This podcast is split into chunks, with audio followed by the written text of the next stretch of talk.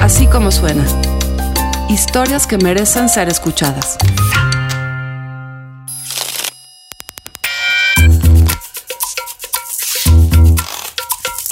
Ha comenzado el verano del Mundial.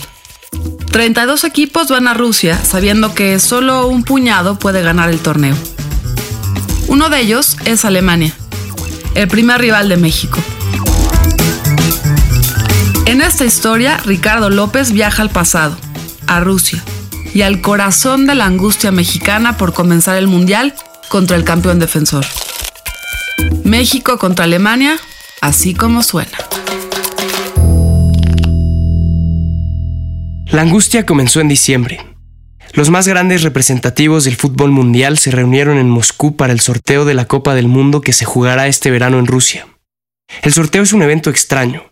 El montaje se parece al de un concurso como Miss Universo.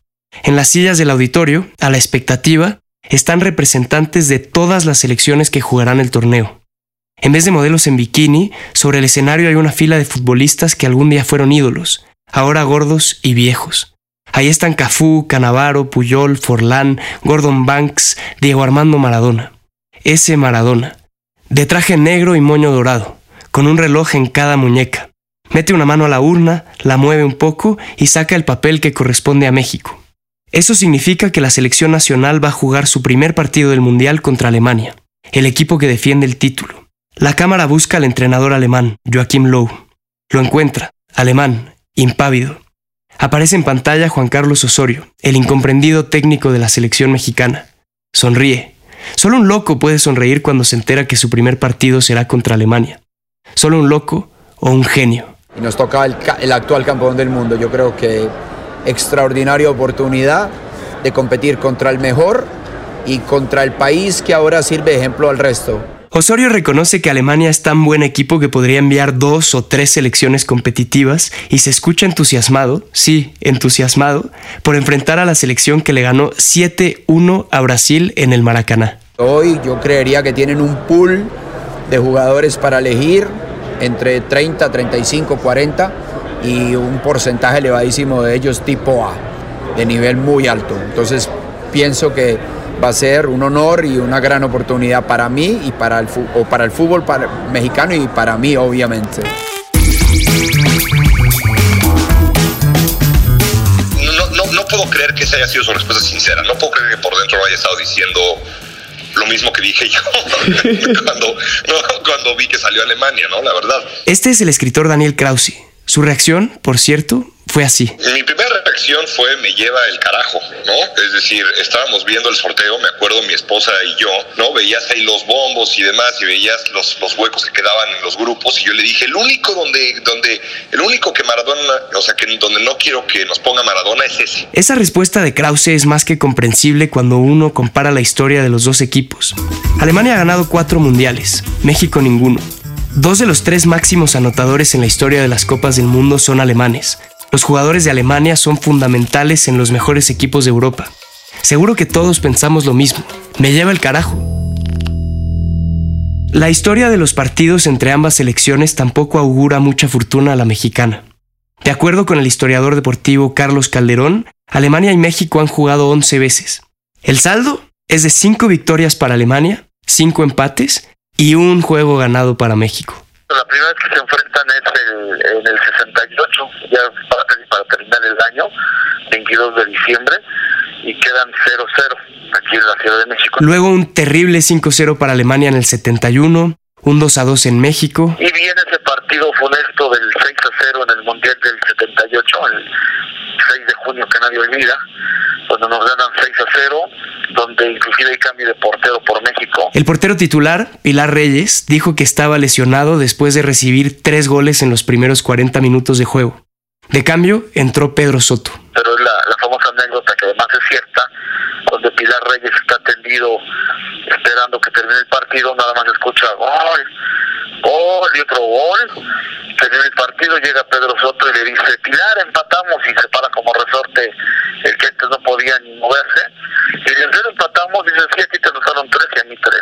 La revancha de ese 6-0 llegó en 1985 y no fue mucha revancha, porque Alemania no jugó con su primer equipo y perdió apenas 2 0 en el Estadio Azteca. Un encuentro en el que también hay que ver que la selección alemana no, no, no llegó con lo mejor, tenía un, digamos, un cuadro eh, B, venían seis o siete titulares y otros tantos para probar que no llegaron al Mundial y pues ya el, el, el resultado se le dio a México. Al siguiente año, en el Mundial que se celebró en México, empataron a cero y luego la selección mexicana perdió en penales. En el 92 tuvieron otro empate en un amistoso y uno más en el 93 hasta que se volvieron a enfrentar en el Mundial de 1998 en Francia. En el primer tiempo nos salvamos gracias a Jorge Campos. Era una Alemania que no estaba renovada de talento, eh, era una Alemania a la que se le podía ganar. Y así parecía. Apenas había comenzado el segundo tiempo cuando Cuauhtémoc Blanco le dejó la pelota a Luis Hernández dentro del área. El matador esquivó a dos alemanes y sacó un tiro con la derecha que llegó directo al fondo de la portería. México 1, Alemania 0. Minutos después, Luis Hernández se encontró con la pelota solo frente al portero alemán.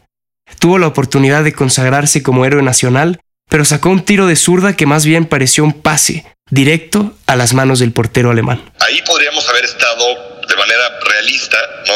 2-0. Además hay que recordar que esa Alemania en particular, la Alemania del 98, eh, así como la Alemania del 94, yo diría que es la, la Alemania peorcita que ha habido en los últimos 40 años del, del, fútbol alemán. Aunque iban perdiendo, a esos alemanes les bastaron unas cuantas jugadas para remontar y eliminar a una de las más brillantes generaciones de futbolistas mexicanas.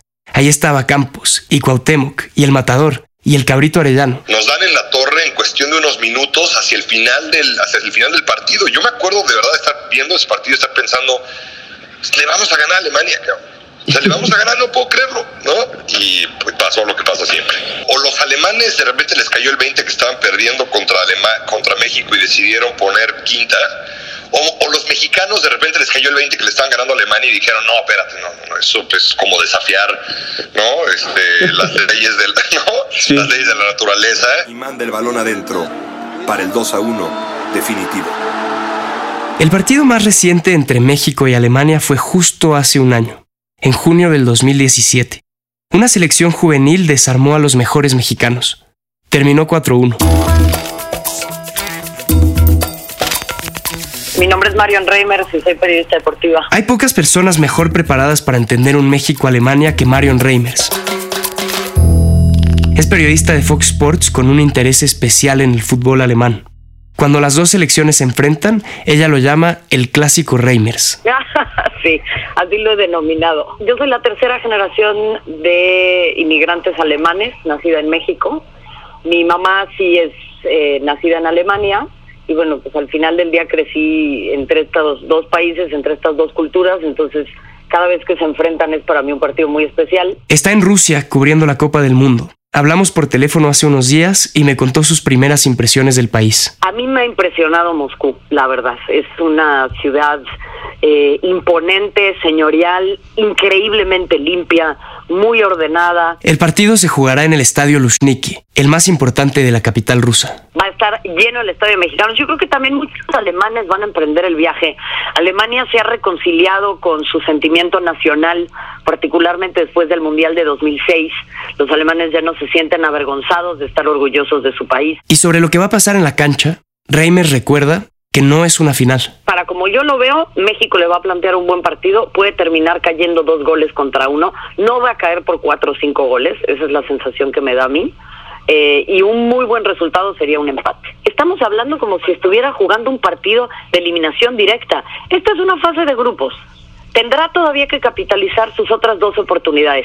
Tendríamos que preocuparnos si esta ya fuera la ronda de octavos o de cuartos de final tiene tantísimos jugadores extraordinarios que no hay de dónde escoger, ¿no? Es decir, Portugal es un poco Cristiano Ronaldo, Argentina es un poco Messi, pero, pero Alemania son todos, ¿no? O sea, todos son unos cracks, eh, que es parte del chiste del, del, del fútbol, de, de, de, lo, o sea, lo que hace que sea una selección tan, tan peligrosa con la, a la que yo apostaría probablemente que va a ganar este mundial eh, también. El partido contra Alemania lo voy a ver entre dedos, ¿sabes? Como cuando te pones la, la mano enfrente de la... No, lo voy a ver así. Eh, ojalá eh, reciba yo comentarios inventados de madre eh, la próxima semana diciéndome, ¿ves?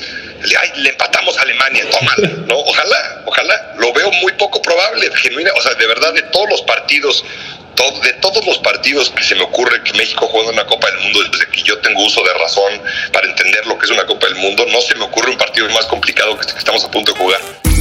Dicen algunos eh, cronistas, los partidos tienen que jugar, no podemos quedarnos con los números, nada más. Ahí están los números, obviamente, y algo nos dicen, pero tenemos que esperar a que se juegue y que se haga la historia que se tenga que dar.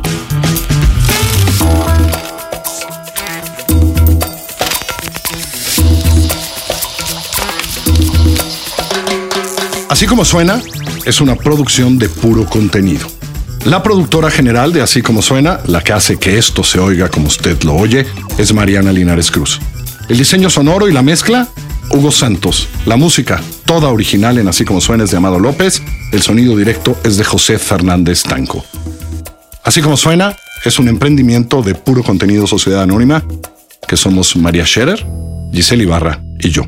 Yo soy Carlos Puch les recuerdo que estamos en Google Play, en iTunes, en la página así como suena.com y desde hace muy poco en Spotify móvil. Nos escuchamos en la próxima.